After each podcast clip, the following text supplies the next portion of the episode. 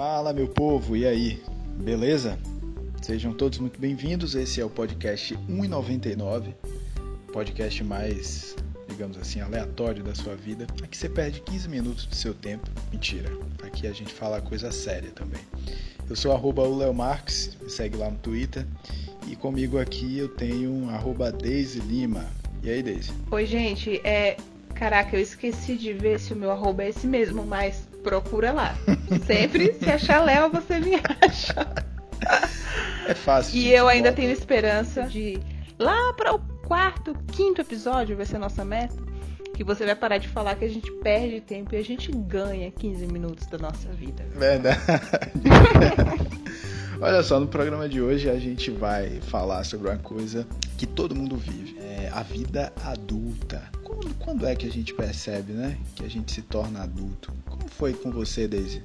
Foi difícil se tornar adulto ou você ainda não é uma pessoa adulta? Eu me considero uma pessoa adulta. Eu acho que isso começou a acontecer lá por volta dos 18 anos. É meio. Não sei como que tá agora, mas é meio que tradição, né? Quando você faz 18, vem um, uma sobrecarga de responsabilidade. Mas no meu caso foi porque eu saí de casa, eu morava com os meus pais. Eu comecei a trabalhar com 17, então eu já senti um gostinho de responsabilidade. 17 que o mago tá impossível hoje aqui. O que eu saí de casa. o dia que eu saí de casa. É, então, aí eu fui morar, né? Não fui morar sozinha, eu fui morar com minha irmã, mas, mas assim, eu senti a vida adulta por ter que trabalhar e por ter que pagar as contas, né? Eu acho que isso é o start inicial de você se sentir adulta, é você ser responsável por tudo que você faz, é, pelas consequências do que você faz, principalmente. Eu acho que foi aí, 18 anos que eu comecei a ficar adulta. Quer dizer, a menos que você sofra aí a síndrome do Peter Pan, desde, desde muito é? cedo. Desde muito cedo, você já, já começa a pensar ali na, na vida adulta, né? Acho que você ainda na escola, é, na escola, na transição da escola para a faculdade, você já começa a, a sentir o peso das responsabilidades. Você passa a arcar muito mais com as consequências daquilo que você escolhe, daquilo que você faz, ou daquilo que você deixa de fazer. É, e isso vai tornando a, a, pessoa adulta. Agora eu acho que a gente tem uma percepção muito, muito diferente do que vai ser a vida adulta enquanto a gente ainda é criança. Eu acho que a gente fantasia muito. Você não acha, não? Nossa, muito, muito. Eu sempre penso nisso quando eu, eu era criança e eu tenho uma irmã mais velha, né? A gente tem uma diferença não tão grande de idade, mas assim, ela devia ter lá uns 14, 15 anos, enquanto eu tinha uns 10, mais ou menos. Meu Deus, peraí que eu não tô lembrando a diferença de idade. Com essa idade eu achava ela tão adulta, mas tão adulta, sabe quando ela tava com as amigas e eu pensava, nossa, que adultas. E aí a gente cresce, né? A gente chega aos 15 e a gente continua criança. E hoje em dia, é, essa percepção é ainda mais, é, mais latente, assim, porque com 15 anos a gente não é adulto. Então, e assim, é disso que você está falando, né? Da, da, percepção que a gente tinha antes para que a gente tem hoje. Exatamente, porque o que, é que acontece? Ah, muitas vezes você ali, é, adolescente, jovem e tal, você fica imaginando, porra, quando eu for adulto, eu vou fazer tal coisa, porque eu vou poder. Aí você chega lá, você vira adulto e você não tem a mínima vontade. Você até pode fazer tal coisa, mas você não tem a mínima vontade, porque você está puta cansado, porque você trabalha, porque você tem uma, mil coisas para fazer. E a liberdade que você sempre sonhou em ter é, não se concretiza. Que não é uma regra, né? Tem muita gente que consegue, é, mas assim, a grosso modo é isso. A gente tem tanta responsabilidade enquanto adulto que todos aqueles sonhos de criança, de adolescente que a gente sonhava em fazer quando fosse adulto vai ficando para trás. Sim, eu acho que o que, o que a criança ou adolescente mais sonha uh, da vida adulta, em relação à vida adulta, é, é a liberdade. Sim, sim, principalmente na transição, né, de, de além na parte da adolescência mesmo, que você fala é, que rola um pouquinho de rebeldia, né? Eu não, não fui muito rebelde, não, mas assim, a gente sempre pensa é, de ter a liberdade e o que fazer com ela.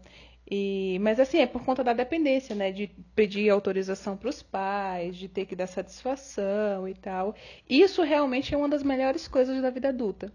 Porque você consegue fazer o que você quiser da vida, porque a responsabilidade é tua, a conta quem vai pagar é você, e, e assim vai.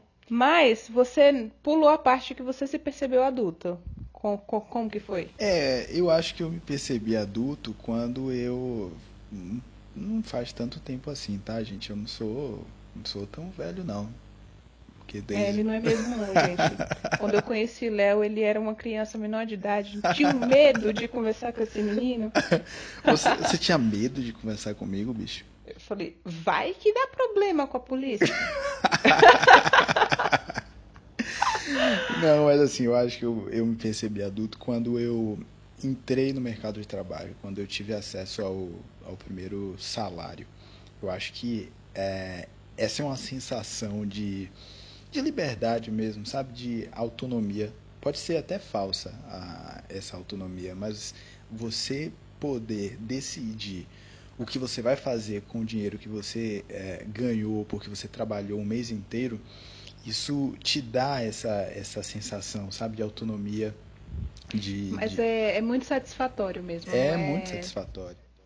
Não é ilusão, não. É, é, é, bem gostoso essa, essa sensação. Você pode estar tá ganhando uma micharia, e na maioria Sim. das vezes é micharia. você lembra o que você fez com o seu primeiro salário? Eu não lembro. Rapaz, eu não lembro, não. Eu devo ter pagado alguma conta, com certeza. Mas eu não lembro o que, que eu fiz. Não. Mas eu acho que o meu primeiro salário de estagiário era 300 e pouco, 320 o reais. O meu primeiro salário foi 150 reais. eu trabalhava numa lojinha de roupa que eu adorava. E tinha umas roupas super legais, mas era 150 reais. E eu já me sentia super independente, porque inclusive com 150 reais eu já ajudava em casa. Olha, responsabilidade. E eu comprava meu próprio absorvente, gente, isso era incrível. Agora, o que é, que é mais difícil quando a gente chega na vida adulta? Qual é a parte mais difícil? Olha, fora aquela parte que não tem tua mãe para fazer tua comida, a gente tem outras coisas, como assim, tem o ônus e o bônus da responsabilidade, né? É muito bom ser responsável, ser dono das tuas próprias decisões, mas caraca, velho, quando dá merda, que a responsabilidade volta para você, você pensa, ah, eu quero minha mãe. e não tem a tua mãe, porque é você mesmo, é você por si só. Aí tem aquelas outras coisas, a geladeira nunca tá cheia, é, nunca tem comida pronta, tua cama nunca tá arrumada sozinha. Essas coisas. É bem difícil. Eu acho que quando a gente se depara com essa realidade é, de como é duro ser adulto, aí bate, bate o medo, bate a insegurança, às vezes até frustração, né? Que a gente imagina, fantasia tanta coisa. É, a gente a gente fantasia. É, agora uma coisa que é muito ruim, que eu acho que é ridículo, é, é aquela criança ou aquele adolescente que quer antecipar as coisas, velho, que quer ser adulto na marra.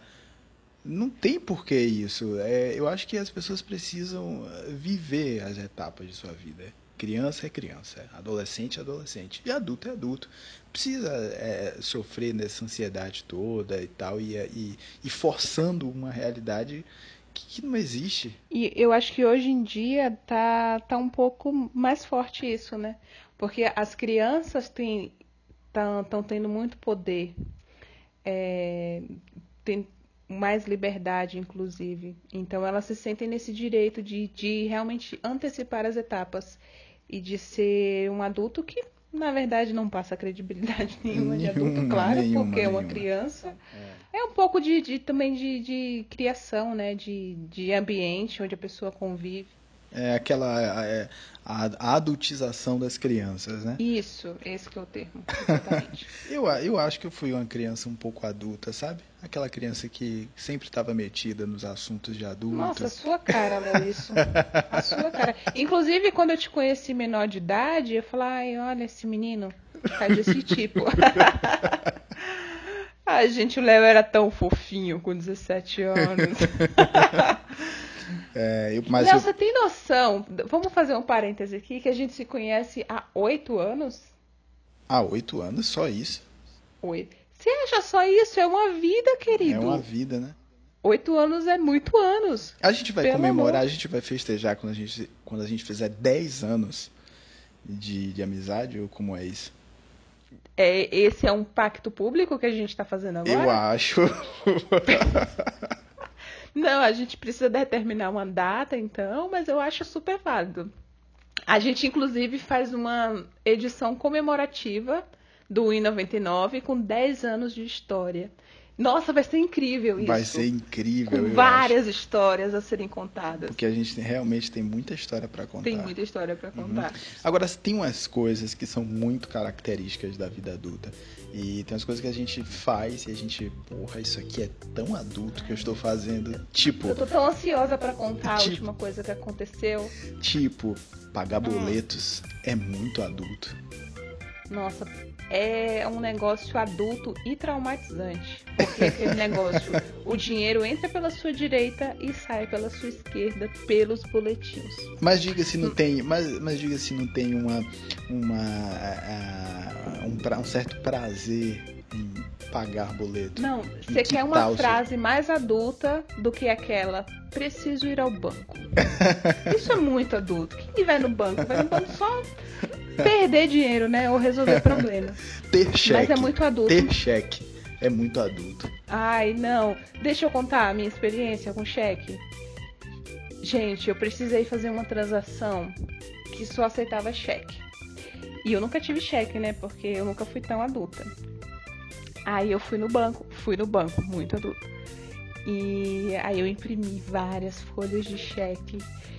Gente, aquele momento de toda a minha vida adulta, que já faz 10 anos, eu me senti muito adulta. Foi o ápice da adultice. Não, e quando eu assinei o cheque, gente, eu me senti muito adulta. Sabe quando você é criança, que a sua tia, que morava na cidade, sacava o cheque assim? E eu pensava, nossa, como minha tia é adulta. Essa adulta sou eu hoje. Isso é incrível.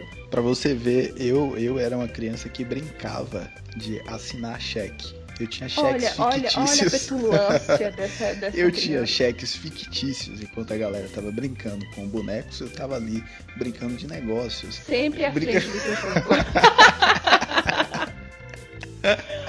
Banco imobiliário, brinquedos de plástico. Era uma brincadeira que eu gostava muito. Negócio mais educativo, mais pra frente, né? Muito a sua cara. Uma outra coisa é, que eu fiz recentemente, que eu me senti muito adulta, foi fazer investimentos. Isso é muito adulto. É um negócio que você cria repertório pra falar em grandes rodas de conversa, você não acha? Nossa, demais. Natália Arcuri tá impossível hoje aqui, galera. E vamos fazer o seguinte, vamos indicar aqui uma coisa muito adulta pra, pra galera assistir. é, ou pra gal- a galera ler, sei lá, vamos indicar um filme, um texto, uma coisa que só adulto, adulto mesmo, consome. Diga aí. Caraca, eu. Eu vou indicar que vocês, adultos que estão pensando no seu futuro, é porque uma coisa que também é adulta é você pensar no dia de amanhã. É, eu sugiro que vocês pesquisem, gente, é muito legal, tá? É, sobre fazer investimento. Tem inúmeras corretoras no mercado e, e eu acho que é uma dica valiosa porque realmente rende mais que a poupança e o valor mensal pode ser pequeno, então pensa um pouquinho nisso e vai lá é, pesquisar corretoras para investimentos do Tesouro Direto, acho que é o mais barato, mais prático, mais fácil, mas dando uma pesquisada vocês conseguem. Isso é muito adulto. É, eu vou indicar pra galera um conteúdo muito adulto. Calma, não é o que vocês estão pensando. Eu já ia falar, né? Vou botar um bloco aqui. Não, um conteúdo muito adulto que, que fa- é, é um conteúdo reflexivo, na verdade, é, de um cara que eu admiro muito e que fala sempre sobre temas muito, muito adultos, que é Drauzio Varela. Eu recomendo que vocês assistam, está disponível no YouTube, uma entrevista que Drauzio Varela deu para a BBC Brasil. Caramba, esse cara fala muita coisa importante, densa, uh, que faz a gente pensar mesmo em não só em termos de saúde pública, mas em termos de mais amplo, sabe, política pública, sociedade, uhum. comportamento. Eu acho o Drauzio incrível e esse conteúdo todo adulto precisa ver e refletir. Ele é incrível mesmo. Boa dica, Léo. Pois é, galera. Então a gente vai chegando aqui ao fim do nosso episódio. Mas, claro, você a gente sempre pode estar em contato, né? Segue lá a gente na, no Twitter. Uh, arroba o Leo Marques, arroba de Deise, ela não sabe, ela sempre esquece. Gente, eu, eu, prometo que no próximo episódio eu vou dar o arroba certinho. Aguarde. e aí a gente vai mantendo esse papo, você pode colocar a hashtag 1,99, que a gente acha você, sugira temas, a gente Nos deem feedback, falem se estão gostando, se minha voz está muito aguda, eu sempre tenho essa preocupação. é porque Daisy é uma pessoa que não gosta de ouvir a própria voz. Não, quem gosta? Quem que ouve os próprios áudios do WhatsApp? Ah, eu gosto, eu gosto de me ouvir. Léo, olha, olha essa tua dicção, cara, essa tua interlocução, maravilhoso, maravilhoso. Eu gosto. Olha, até, até ele rindo, gente. Presta atenção, Léo. Velho, a risada riso... dele tem uma melodia. Esse riso, esse, meu, esse riso não é forçado, tá bom? É um riso natural. Ai, como você é besta, mas ah. é. Ele, ele ri assim mesmo, gente. Pior que é natural. Ok. Enfim, valeu, galera. Um abraço. Um abraço, gente. Até a próxima. Valeu, tchau. Tchau.